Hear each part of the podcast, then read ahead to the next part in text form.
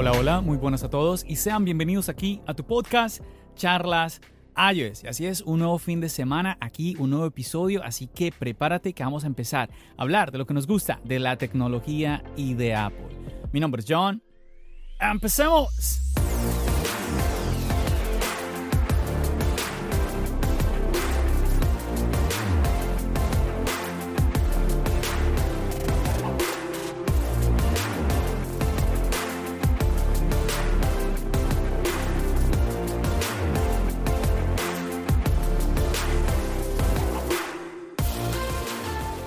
Muchachos, en esta oportunidad nuevamente no me encuentro solo para esta grabación de este episodio, ya el episodio 104.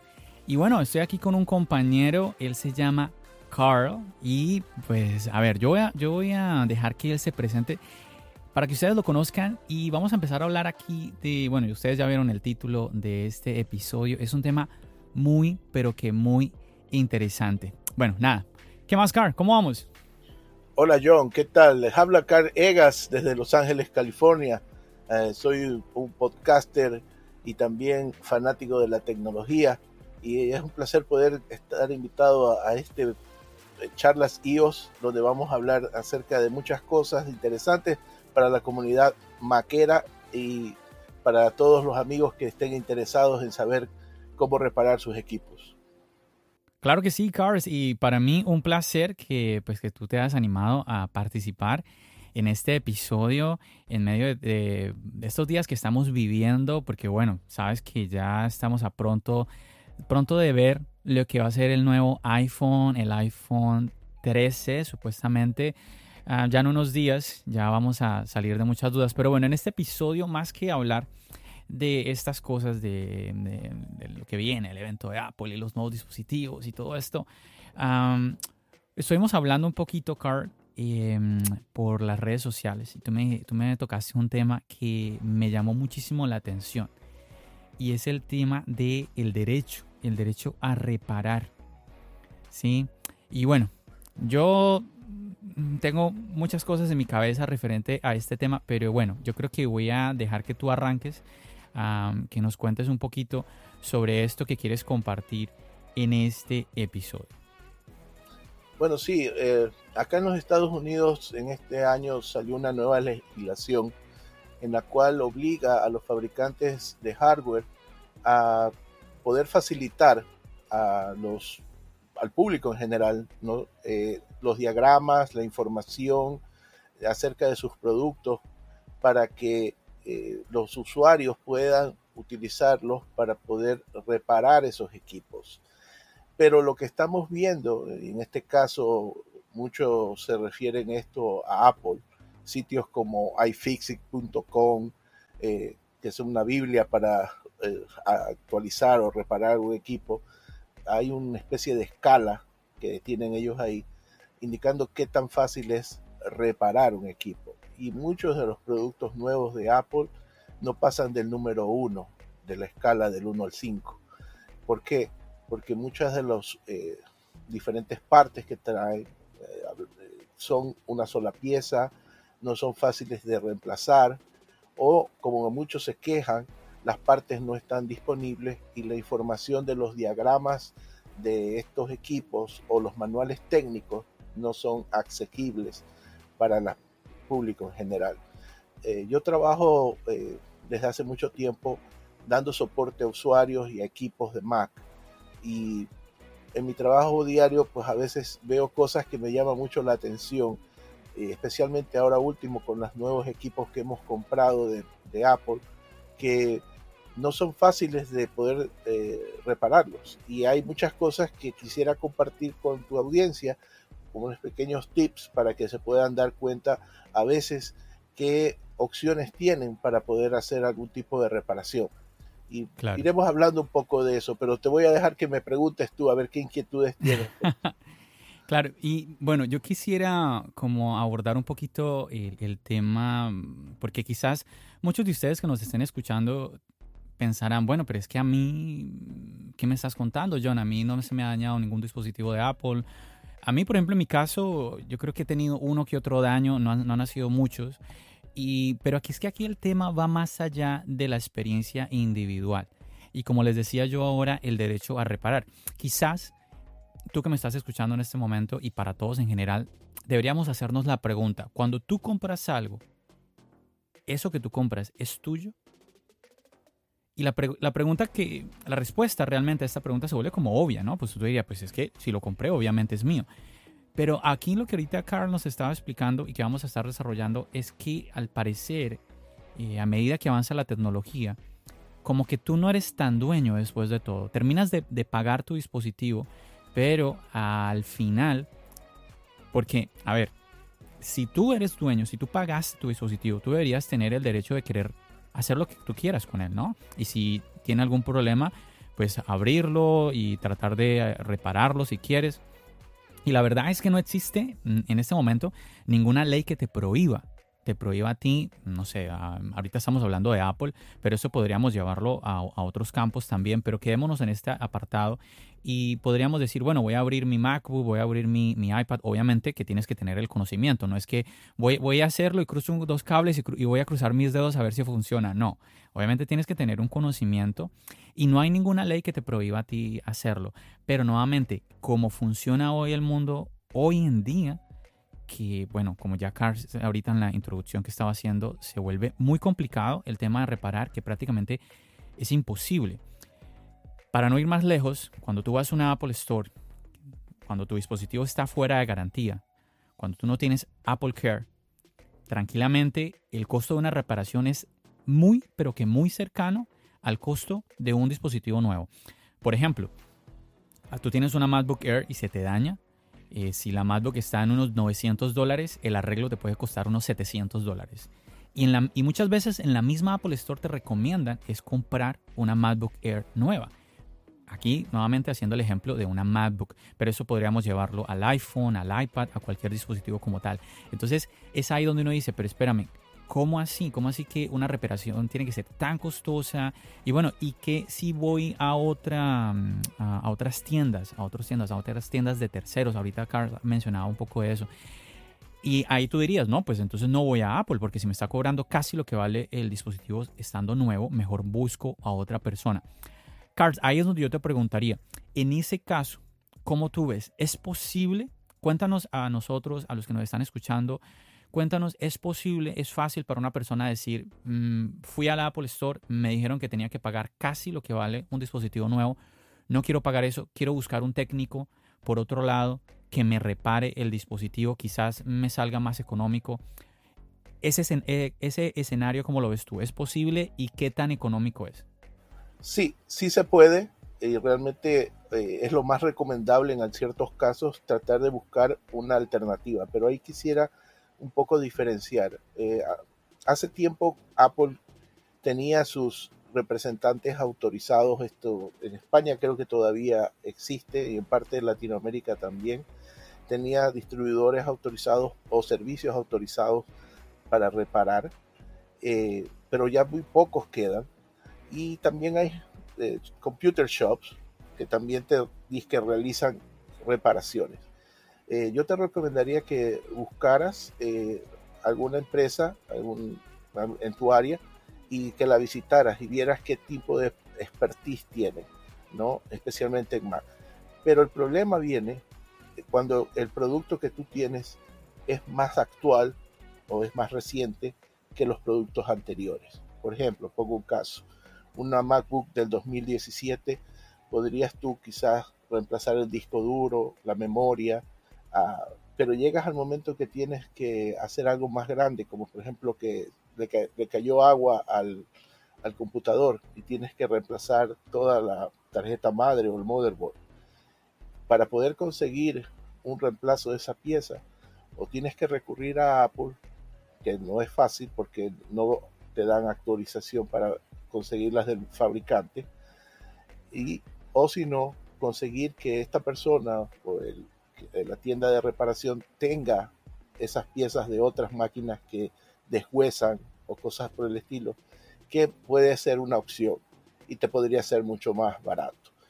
Eh, otro ejemplo que te puedo dar, eh, supuestamente tú tienes tu, tu, computador y lo más común que cierto, después de cierto tiempo la batería ya deja de funcionar, deja de cargar suficiente, pierde la... O en casos excepcionales a veces sucede que se infla y te deforma la computadora. En un caso de, de unas Mac, ah, estoy hablando de portables, ¿no? Eh, en una Mac vieja, tú puedes incluso tú mismo comprar la parte y reemplazar la batería. Realmente es únicamente conectar un conector y, y, hacerlo. Pero ¿qué pasa si tienes una Mac de 2019 o una Mac de 2020? Yo recién eh, tuve un problema con, con, una Mac y que le pasó eso. Entonces me, me vine a enterar de que la batería, en este caso, está pegada al teclado, a la parte del teclado superior. ¿Ya? Entonces, si tú quieres reemplazarla, tú no lo puedes hacer porque esa parte completamente se reemplaza. Es decir, el, teclado y la parte de la batería vienen juntas. Entonces, si tienes un problema con el teclado, por ejemplo, alguna tecla que no está funcionando, generalmente es reemplazar toda esa pieza. Y así están haciendo muchas partes de las computadoras actualmente ya vienen juntos. Por ejemplo, la memoria ya viene dentro del motherboard. Si quieres ampliar la memoria no puedes porque está soldada ya al, al motherboard. Entonces, tienes que tener mucho cuidado. La, los discos duros igual, a veces ya viene dentro de soldado. Entonces, cuando compras un equipo nuevo, a veces es mejor quizás pensar en comprar un equipo anterior que tenga mayor posibilidad de poder ser reparado. Pero como están haciendo los equipos ahora, está para hacer que o se reciclen directamente por eh, mal eh, porque no funcionan y se reemplacen con uno nuevo porque muy pocas veces se puede cambiar algo por ejemplo una pantalla obviamente que la vas a poder reemplazar pero por el servicio autorizado porque esto ya viene todo por partes únicas dentro del computador ahora para lo que tiene que ver con, con los consejos de dónde acudir generalmente también hay un problema el costo muchos de estos servicios, el costo de la mano de obra es realmente una parte significativa. Por ejemplo, quizás la tercera parte del costo de la reparación. porque supongamos, si yo recientemente fui para actualizar una iMac del 2017. Fíjate, esa iMac, eh, la mayoría de la gente no se atreve a, a, sacar la pantalla, porque tienes que sacar la pantalla para poder acceder al motherboard y fuera de eso, en estos modelos, eh, el disco duro, la memoria están detrás del motherboard. Es decir, que cuando tú saques la pantalla, tienes que desarmar todito la parte del motherboard para poder acceder un simple aumento de memoria. En este caso yo tenía 8 gigas y quería pasarlo al doble o a, a, lo que pudiera y cambiar el disco duro de un disco mecánico a un disco SSD. Entonces... Eh, regálame un segundito que me gustaría eh, como hacer un pequeño recap, una, un pequeño resumen de todo lo que me estás comentando, porque a veces pasa que muchos de los que están escuchando el podcast eh, quizás no manejen todo lo que tú nos estás comentando. Y yo quisiera Muchachos, quizás a ustedes les, les parezca muy extraño a veces las palabras que mismo, el mismo Carl ahorita está eh, utilizando, pero vamos a hacerlo de esta manera. Cuando, obviamente todos podemos entender que dentro de cada dispositivo, él ahorita está hablando de una iMac, de una MacBook, eh, dentro de cada dispositivo obviamente hay diferentes partes. Y pues, ¿qué, qué sucedía años atrás? Eh, por ejemplo, tú dices, mira, quiero cambiar esta parte por una mejor por una, esta parte ya tiene dos, tres años de vieja y quiero cambiarla por la, la que ahorita es actual, el nuevo modelo que salió. Y eso era muy normal hacerlo hace unos años. O cada, cada vez es más difícil hacerlo. ¿Por qué? Porque todo se está haciendo cada vez más pequeño, los dispositivos cada vez son más delgados dentro del dispositivo, cada vez hay menos espacio y cada vez están más interconectadas una parte con la otra las partes dentro del dispositivo. Claro, eso permite que haya mejor comunicación entre las partes, más rápido, todo lo demás. Incluso ahora, chicos, seguramente que ustedes ya pues, conocen lo que es el procesador M1, que es el nuevo procesador de Apple. Este mismo procesador tiene la memoria eh, una parte del computador que era una parte aparte. Eh, viene ahorita ya dentro del mismo procesador, entonces hace que prácticamente sea imposible que tú digas, oye, eh, quiero, quiero tener una mejora en la memoria de este computador. No se, no se puede. Entonces, como ya Carlos ahorita estaba comentando, van pasando los años, la tecnología va avanzando y se está haciendo cada vez más, más complicado. Unos, entonces uno se haría la pregunta, ¿será que esto es, un, es el resultado del proceso tecnológico? ¿Es normal que, que avancemos de esa manera? ¿O las compañías, en este caso Apple, quieren tomar control de este tema de reparación? Al final, pues claro, la compañía podría decir, no, pero es que ahorita cada vez los, las partes, nuevamente, eh, las partes que componen tu iPhone, tu MacBook, son partes cada vez más complejas, eso no es así nomás, pero al final la persona que trabaja en la reparación, diría yo, que es responsabilidad de esa persona, pues saber cómo manejar una parte, ya sea muy pequeñita o de una tecnología nueva o avanzada. Entonces, yo pienso que es al punto que queremos como llegar. ¿Qué está pasando con este tema de que cada vez Mm, nuevamente, esto no es solamente de Apple, pero aquí nos estamos enfocando en esto. Cada vez se hace más difícil. Hemos visto ya cards, videos en YouTube de gente que dice, voy a abrir el iPhone, desconecto una cosa y la vuelvo a conectar y ya no sirve. Suena así como usted, así como estás escuchando, alguien que dice, desconecto la cámara, vuelvo y la conecto y cierra el iPhone y ya no sirve la cámara. Eh, te saca un mensaje el iPhone de que dice que eh, no, no, no puede funcionar normalmente. Entonces, es como que la misma Apple quiere evitar que tú mismo la repares, ¿no? Y que, que solamente que seas tú llevándola, llevando tu dispositivo a la Apple Store, de esa manera lo puedas reparar. Es ahí donde uno dice, entonces, ¿soy dueño de mi dispositivo? que lo compré, pagué un dinero por él, o quién es dueño, porque Apple, a pesar de que ya pasa el tiempo, que, que ya me lo vendió, pues al final sigue teniendo control sobre ese dispositivo. Y obviamente, como yo les estoy contando esto, pues seguramente que tú dirás, no, John, eso está mal, eso está mal, no debería ser así. Pero hay otra cara de la moneda, Carls, que es, mm, como siempre, no todo, no todo tiene una, un solo, una sola manera de verse, ¿no? quizás yo diría, no sé si estoy equivocado, pero a ver, uno, una de las cosas que sufrimos muchísimo, en, sobre todo en nuestros países de Latinoamérica, es el tema de los robos, de los robos de los dispositivos. Que me robaron mi iPhone y así, se, así tú lo bloquees, que el like, lo que no sé qué. Entonces abren el iPhone, lo desbaratan y luego utilizan las partes del mismo dispositivo. Con este tipo de movimientos de Apple, uno diría, espérame, pero si Apple eh, hace este tipo de cosas en donde luego tú quitas una parte, la pones en otro iPhone y no funciona, eso de una, de una u otra forma estaría arruinando este negocio de nuevamente de que te roban tu iPhone y lo venden en partes y sería una manera de atacar los robos de los dispositivos. Y ahí seguramente que como me estás escuchando esa otra cara de la moneda, entonces ahí ya dirás, ay John, eso no está mal. ¿Por qué? Porque es que, es que definitivamente es algo a ver, nadie, nadie quiere que le roben el iPhone. Un iPhone que es un dispositivo muy costoso. imagínate que tú estés en, la calle tranquilo contestando la llamada y alguien pase en una motocicleta y ¡pum! te rape eh, tu dispositivo. Estaría muy mal. Entonces, ahí es como nuevamente las dos caras de la moneda y al final como encontrar ese balance. No sé tú qué piensas, Carlos.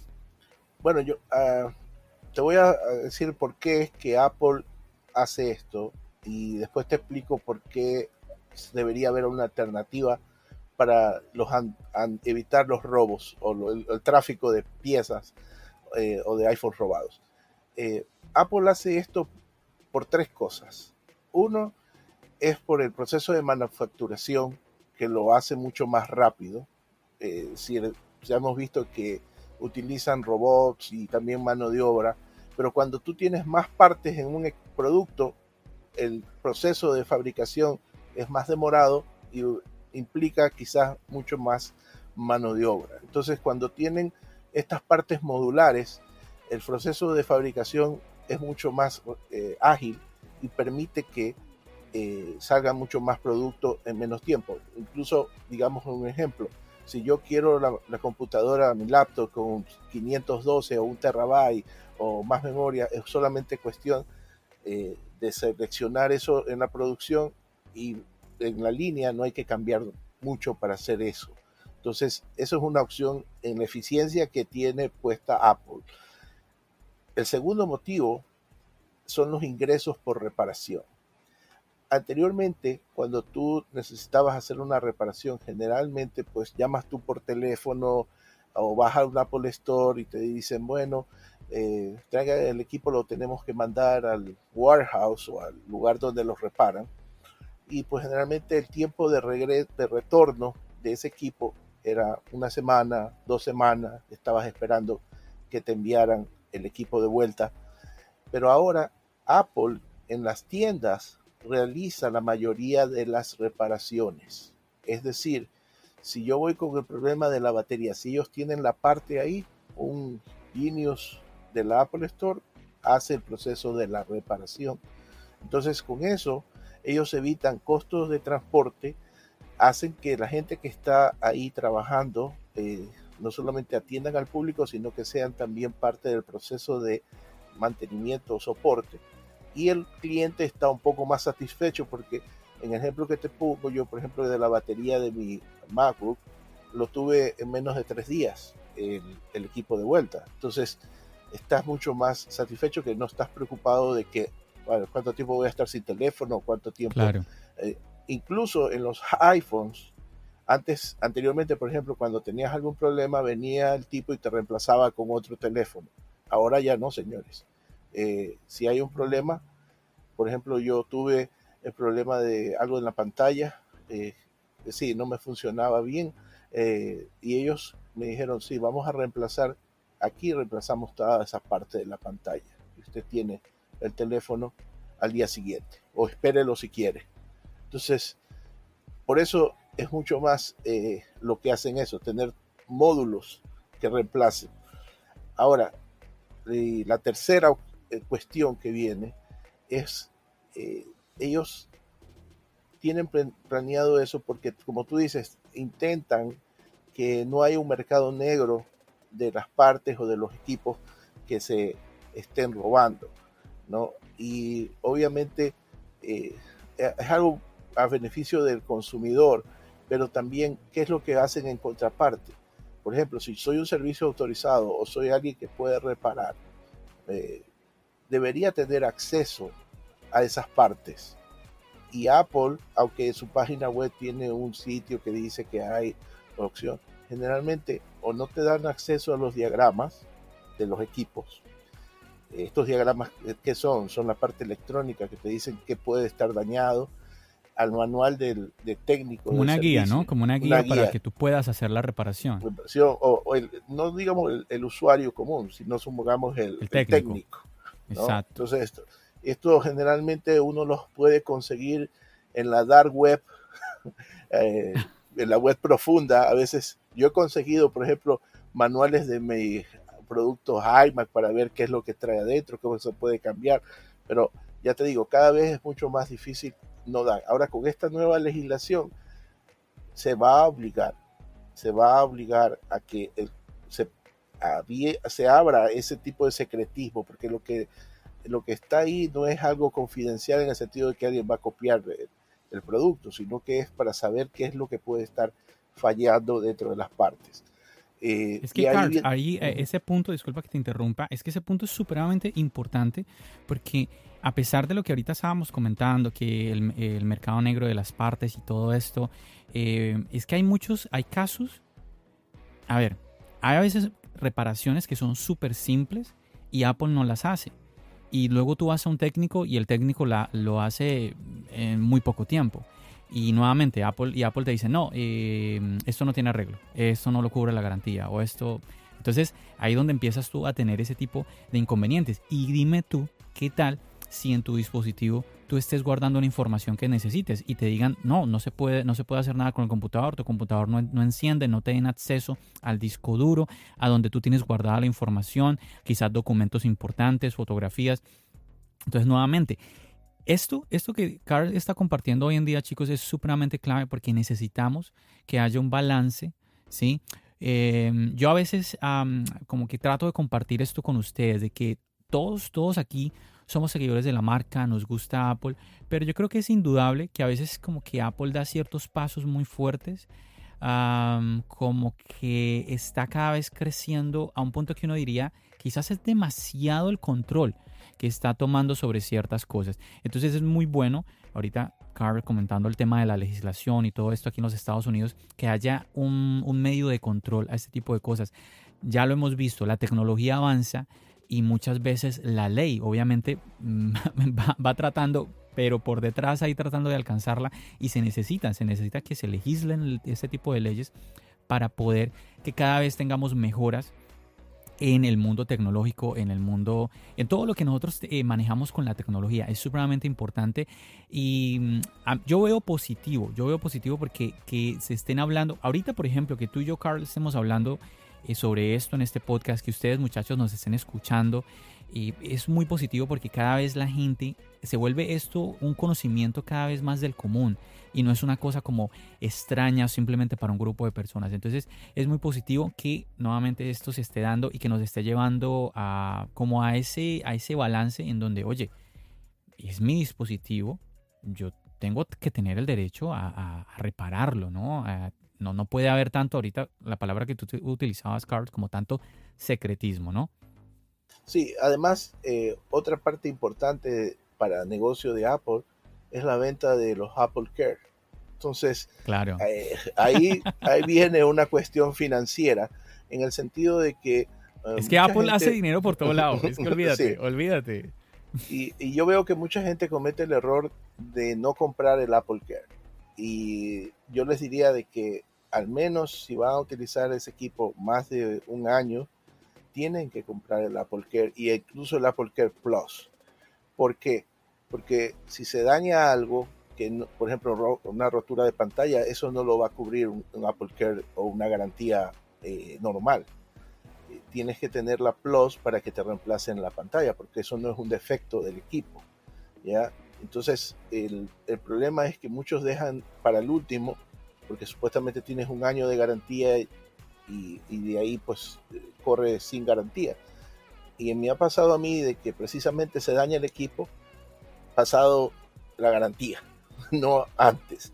Entonces yo les recomiendo, compren el equipo, así les cueste 200, 300 dólares, incluso la pueden pagar en mensualidades en algunos casos, compren la garantía, si están en, un lugar donde hay Apple Store, ¿no? Ya estamos hablando de cosas diferentes que estás en Latinoamérica, ¿no?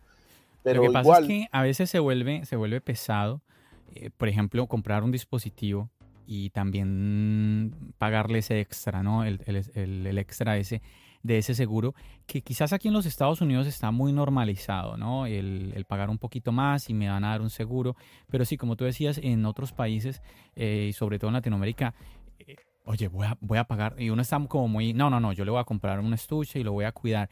Mira que en mi caso yo no he tenido problemas con los iPhone, sí me sucedió que con, yo compré un iPad, eh, el, iPad Pro 2017, y como a los 10 meses me empezó a salir como una especie de quemadura en la pantalla, ¿sí? Como una marquita blanca.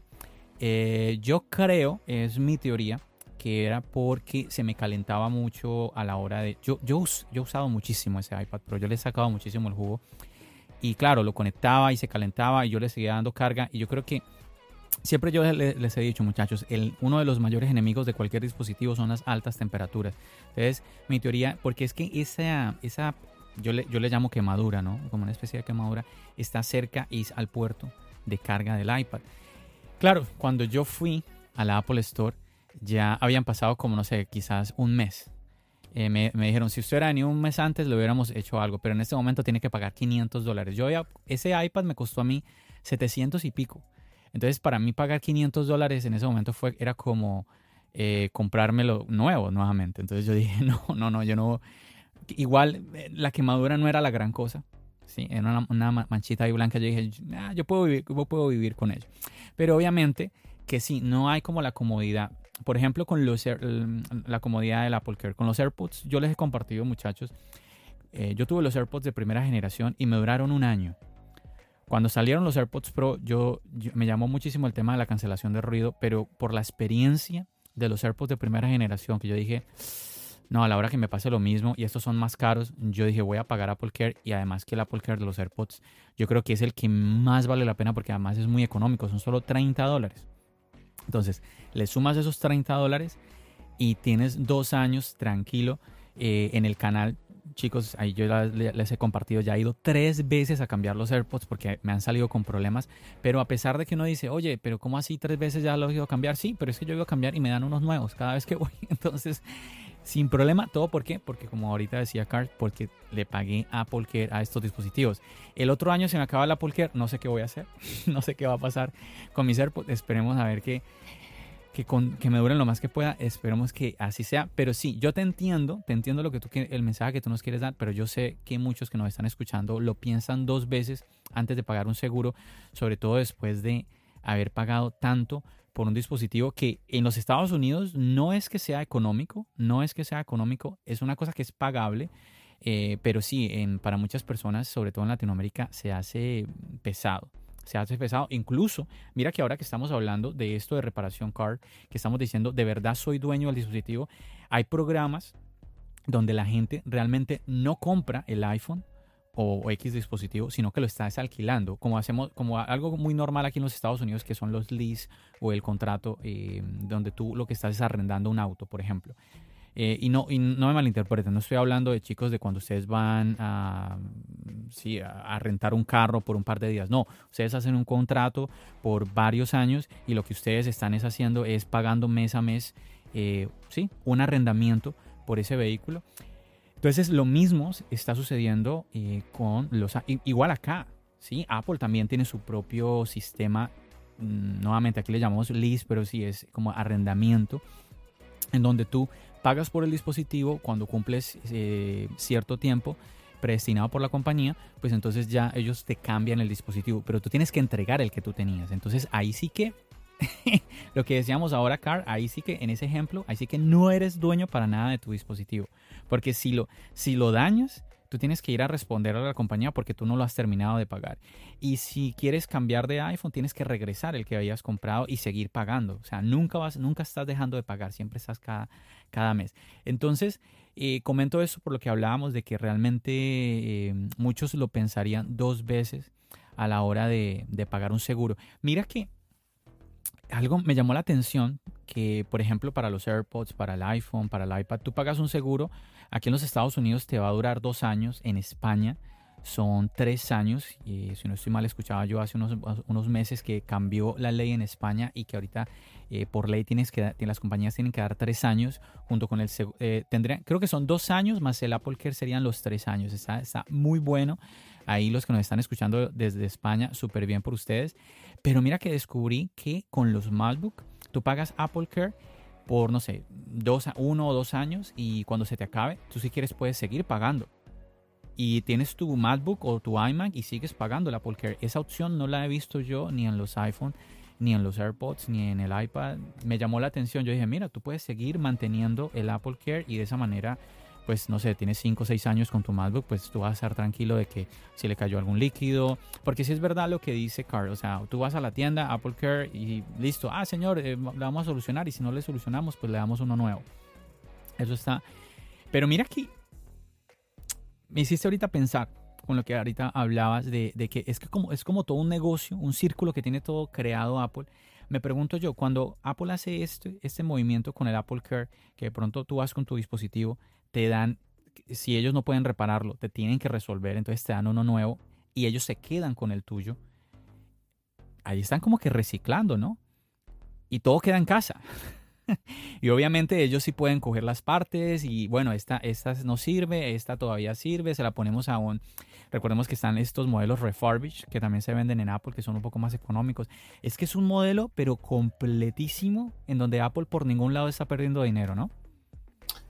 Sí, eh, eh, yo te digo, yo soy muy afecto también a comprar en refurbished de Apple, eh, en online, porque te dan la misma garantía, un año, del equipo y puedes tú agregarle el Apple Care y pues el descuento generalmente son 300 dólares del precio que está en el mercado. ¿Has comprado entonces Refurbished? Sí, ¿Y cómo te ha ido? ¿Qué tal la experiencia? Muy bien, es decir, eh, generalmente los Refurbished sientes que no es que no porque es que ah, yo creo que todos tenemos esa inquietud ese refurbished es es un teléfono reparado es un teléfono usado es un teléfono no es así no es así. Eh, yo creo que hay como ese misterio. esa, es la, idea. La única diferencia eh, es el paquete. El paquete generalmente es diferente al, paquete de, venta al público. Obviamente es una caja marrón. Eh, pero dentro está el equipo sin ningún tipo de arañazo, es como si hubiera salido de la fábrica, porque realmente lo que hacen es, por ejemplo, si tú compraste un equipo y no te gustó algo o lo devuelves, ellos reciclan el, equipo en las partes, lo revisan completamente y cambian si es que encuentran algún, alguna falla, algún problema, porque también no pueden devolver algo porque no está funcionando. Entonces tiene que pasar un proceso como que si fuera de producción, una norma de calidad. Entonces, ¿qué es lo que pasa? Que por ley en Estados Unidos, tú no puedes vender un equipo que ha sido devuelto como nuevo. Eso es una ley que existe en Estados Unidos. Entonces, o tú tienes que venderlo indicando que es un producto usado, eh, por eso aparecen esos clearance en ciertas eh, empresas, Best Buy, por ejemplo, cosas así, aparece diciendo esto está descontado, es un equipo retornado.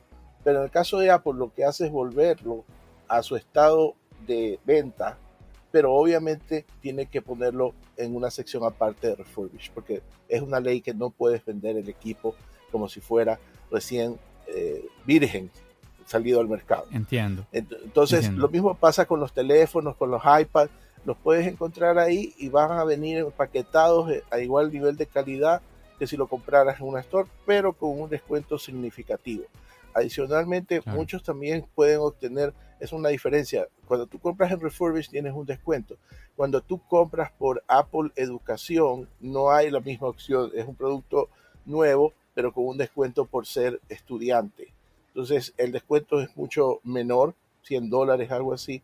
Pero bueno, ya con eso te, salvas del ahorro de los impuestos, ¿no? Eh, pero yo siempre recomiendo, al menos en lo que son empresas, ah, si tú estás viendo equipos, ir primero a ver los refurbish y ver si hay algún equipo que valga la pena comprar a un buen precio. ¿no? Entiendo. Déjame añadir algo ahí, Carl, porque quizás los que nos están escuchando se pierdan un poquito con lo que tú estabas comentando de cómo así que, compré el iPhone y lo regresé. Y sucede, muchachos, que, aquí, aquí en los Estados Unidos em, tenemos eh, esa posibilidad de que tú compras el dispositivo y si a ti no te gusta, ah, por lo que sea, o sea, no tienes que decir, no, es que, eh, no sé, inventarte alguna historia, no, nada, nada, simplemente tú dices, te pregunta, ¿y por qué lo regresa? No, no me gustó y ya. Obviamente hay un, hay un límite, hay un tiempo, ¿no? una fecha límite para eso. Apple normal, normalmente maneja 14 días. Entonces tú compras, a ver, ahorita por ejemplo, que salga el nuevo iPhone, tú lo compras, si tú, tú, dices quiero probar el nuevo iPhone, lo pruebas por 14 días y si quieres lo regresas no pasa absolutamente nada, te regresan el dinero completo, ¿sí? y de la misma, ellos mismos te preguntan, quiere, lo devolvemos eh, la manera de pago que usted, utilizó, si usted paga en efectivo, le pagan, devuelven el dinero en efectivo, si utilizó tarjeta, se lo devuelven a la tarjeta. Para eso no hay ningún tipo de problema. Y es más, hay, hay empresas que dan más tiempo. Por ejemplo, una empresa aquí muy famosa es VIH, BNH, que es muy famosa por el tema de fotografías. Ellos normalmente dan 30 días. Best Buy me imagino que también debe, debería dar 30 días, me imagino yo. Apple en ese es un poquito más estricta, da 14 días y hay momentos en donde creo que inclusive lo ha extendido a más allá de los 30 días. En fin, que siempre hay que leer la letra pequeña en las facturas, pero hay esa posibilidad. Quizás para muchos es un poquito sorprendente eso, pero como ahorita explicaba Carl, es como un, un derecho que existe, que se dio en su momento y quizás eh, ahorita estamos viviendo lo que va a pasar con esto, de, lo que el tema del cual tú nos estás compartiendo el día de hoy, que es el derecho a reparar. Esto va a evolucionar y quizás vaya obviamente a terminar en una ley que diga, bueno, ah, esto tiene que hacerse de esta manera, esto tiene que hacerse de esta otra manera. Chicos, si les pareció interesante esto que les, estoy, les expliqué así muy rápidamente sobre el tema de devolver dispositivos, eh, pues mm, como yo he tenido un poquito de experiencia con eso, si ustedes desean, déjenme saber y yo puedo hablarles un poquito de esto, quizás en el canal de YouTube, hacerles un video. Me, parecía, mm, me parece interesante y pues ese tema llevarlo al canal de YouTube. Entonces simplemente, ya sabes, déjamelo saber Tú recuerda que aquí siempre en la descripción del podcast yo te estoy dejando el link de la comunidad de Charlas iOS, el cual es un chat, es un chat de Telegram en donde tú vas a poder comunicarte conmigo de una manera directa y obviamente poder también compartir eh, con Carl, que también es, él, él está ahí, él es parte de la comunidad y con otras personas que siempre, a mí a veces me hacen preguntas, John, ¿será que puedo hacer tal cosa? Y yo no, yo soy un usuario así como tú y hay cosas que no las sé y yo siempre le digo a las personas, mira, eso que me preguntaste no lo sé, pero vamos a, vamos a consultarlo en el chat de la comunidad, que seguro hay alguien que nos va a dar respuesta y siempre pasa de esa manera. Así que ahí, recordarte, ahí está la invitación para que te, unas a, a, esta comunidad, para que participes de, de todo lo que yo quiero que podamos compartir tú eh, junto con todos nosotros. Carl es, aquí es, por ejemplo, está participando en el podcast y es eh, gracias a eso. Él se comunicó conmigo. Eh, yo dije de una, vamos a grabar, vamos a hacerlo. Y así mismo tú lo puedes hacer. Esa es la idea. Recuerda, aquí charlas Ayos, la idea es que tu voz tenga lugar. Y bueno, después de esa pequeña, pequeña cuña, Carl, pues entonces regreso, regreso contigo. Y bueno, entonces, regresando a esto del tema de reparar, porque mm, me llama, me llama eso la atención de que, como explicábamos ahora, es que es un negocio súper redondo el que tiene, el que tiene montado Apple, ¿no? Ah, pero chicos, esto es algo, yo pienso que esto va a seguir creciendo porque, así como lo decíamos al principio, Carl, esto no es solamente de Apple. Así está pasando con las compañías. Por ejemplo, eh, con un auto está pasando lo mismo, que ya tú tienes hasta... antes Ah, pero es que es tan complejo. Mira, con los autos, ¿qué pasaba hace años? y tú tenías, tú, a veces te daba a ti temor llevar a reparar el carro. Porque, oye, recomiéndame un mecánico. ¿Por qué? Porque te da, te da temor. ¿Será que el mecánico me va a poner la pieza original? ¿Será que el mecánico me va a hacer la reparación de la manera correcta o me va a reparar para que yo dentro de uno o dos años tenga que regresar a su taller? Y esa es otra cara de la moneda, porque cuando tú lo estás haciendo con la empresa, con la compañía, volvamos al ejemplo de Apple, pues oye, tú lo hiciste con Apple. Apple tiene que responderte. Si hubo una mala reparación, si en, el caso de que haya, haya una reparación, pues ellos tienen que responderte sí o sí. Entonces, ahí como que uno... Hay uno, al final yo creo que si uno se va hoy en día por el técnico, quizás sea por un tema de precios, porque uno dice, no, con el eh, Apple me cobra, no sé, 500 dólares y el técnico me cobra 200 dólares. No, yo me voy con el técnico. Pero si si ambos estuvieran cobrando lo mismo o quizás la diferencia fuera muy pequeña, no sé, 50 dólares, seguramente que tú dirías, no, pues yo prefiero irme con Apple y no con el técnico. El tema monetario ahí, ahí es clave. Bueno, sí, pero toma en cuenta algo. Por ejemplo, el, el ejemplo que das tú de los vehículos, de los autos. Ya no es tan fácil el hacer una reparación por eh, un técnico independiente. ¿Por qué? Es que es Porque tienes que conectarte con un equipo a la computadora para ver, en el caso general, el código que diga qué es lo que está fallando, si es que es algo de, la parte electrónica, si es algo, porque todo está medido ahí. Por ejemplo, un Tesla, obviamente no lo vas a llevar al mecánico de la esquina, tendrás que llevarlo al concesionario. Entonces, ese es el problema que, que está pasando, ¿no? De que estas empresas están cerrando todo en, la forma que puedan ellos hacerlo, ya sea tecnológicamente, haciendo propiedad de sus equipos de reparación, cuestiones así. Entonces, eh, eso va, yo lo que creo que va a pasar un poco si es que eh, la ley se eh, aplica realmente en todos los tipos de compañías, es que los ciclos de mantenimiento de los equipos se van a cortar. Es decir, si antes tú podías tener una MacBook, por ejemplo, que te duraba cinco años, ¿no? Vas a tener equipos en los cuales el soporte va a ser solamente dos o tres años. Y porque las piezas ya no las van a tener o van a cambiar el diagrama interno de tal forma de que ya esa parte ya no va a estar disponible. Entonces, creo que eso va a acelerar un poco para que estas eh, empresas puedan mantener una especie de exclusividad en la parte de su producción. Ahora, lo bueno es que si tú tienes ya equipos, digamos, de 3, 4 o 5 años, esta ley lo que va a hacer es que las empresas van a tener que mostrar o dar acceso a esos diagramas, a esa información, a esas partes, para que terceros puedan repararlos. Entonces, eh, yo creo que eso es importante porque tú esperas que comprar una inversión de un equipo que te dure por lo menos cinco años. Uno, uno, al menos en la Mac habla siempre de que, bueno, esta computadora me va a durar cinco años. Incluso Apple, cuando acuerdo, se aparece con la idea de que ya no puedes actualizar tu nueva versión del sistema operativo.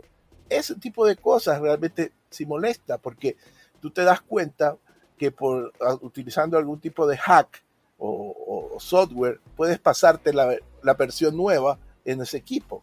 Entonces, ellos ponen esos límites porque, por ejemplo, no quieren sacar un nuevo driver para algún este, equipo de las partes. Entonces, ese, cuando tú tienes el diagrama, tú tienes la información, ya tú puedes sacar la información para hacer un driver para ese equipo y, así vas a poder tener acceso al nuevo sistema operativo. Es decir, pienso que ahí por ese lado va a haber en la comunidad mayor apertura para poder mantener los equipos y ya que su ciclo de vida se reduzca anteriormente a, cinco años, podría ser mucho más.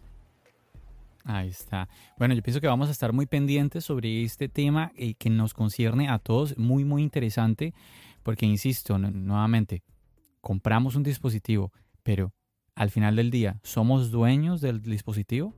Es la pregunta que queda ahí en el aire. Em, yo, espero que, chicos, ustedes que pues, han escuchado ya toda esta charla que hemos tenido aquí con Carl, pues les esté gustando, les ha gustado todo esto que hemos compartido en este episodio. Eh, Carl, ya llevamos eh, un buen rato hablando. No sé si quieras eh, compartir algo más eh, en cuanto a este tema de reparaciones. Sé, me hablaste em, antes de grabar sobre una noticia que salió hoy que querías compartir un poquito. Sé que no es el enfoque del, del tema del que estamos hablando, pero pues nada, si tú querías compartirla y pues si quieres pasar a eso, a, esta, esa noticia, adelante. Ok, sí, bueno, es una buena noticia porque eh, después de mucho tiempo de estar esperando la resolución de este eh, de esta eh, demanda que hizo Fortnite o Epic Games, que es el, desarrollador, a Apple por la la cuestión del Apple Store, el juez que mantiene el caso ya ha dado su veredicto y ha dicho de que Apple tiene que permitir a las aplicaciones poder indicar a los usuarios que pueden eh, saltarse el Apple Store para poder adquirir la suscripción de la, de la aplicación o pagos extras por algún tipo de aditamento a la aplicación.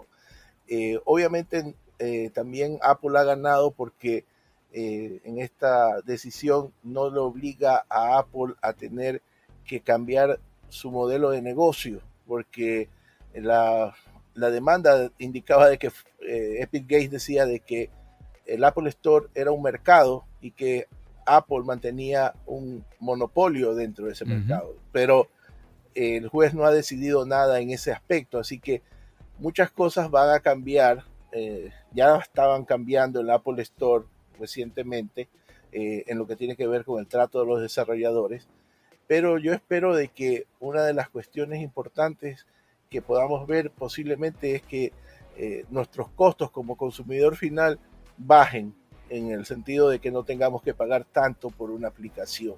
Eso es lo que, realmente será bueno. en pocas, yo creo que en pocas palabras, Carl, estamos hablando de que, muchachos, y vamos a tener como una segunda opción de pago fuera de la, de la App Store. Que si tú quieres comprar una aplicación um, o pagar algo o algún servicio de la aplicación, generalmente tú tienes que hacerlo es a través de la App Store. Y obviamente ahí Apple pues se queda con cierto porcentaje, que es el 30%. Entonces ahora lo que Carl nos está compartiendo es que la aplicación va a poder dar una opción diferente para que tú puedas pagar fuera de la Apple Store. Eh, quiero decir, de la App Store. Esto está tremendo. Sí, y eh, es una buena noticia. Eh, obviamente, quizás Apple apele esta decisión, o Fortnite o Epic Games también lo haga, porque ellos querían mucho más poder. Y, e incluso Epic Games va a tener que pagar una multa por romper el contrato que tenía con Apple, porque recuerden que Epic Games decidió hacer esto por su propio eh, modo y se salió de, la, de la App Store, entonces va a tener que pagar una multa. Pero en todo caso, eh, yo creo que en esa parte es un beneficio para nosotros, porque ya no vamos a tener que pagar esas suscripciones algunas aplicaciones o tener que eh, tener un costo mayor que en vez de ir a la página web y suscribirnos ahí, ¿no? Entonces eh, va a ser un beneficio para nosotros más que un perjuicio. Claro que sí, como tú dices, al final los usuarios, yo, yo vi muy positivo que eso sucediera, que todo esto evolucione, eh, como ya hemos compartido en todo el episodio, todo este tema, todo, que son polémicos, ¿no? Que involucran leyes y todo esto, al final eh, lo interesante es que nosotros los usuarios seamos beneficiados.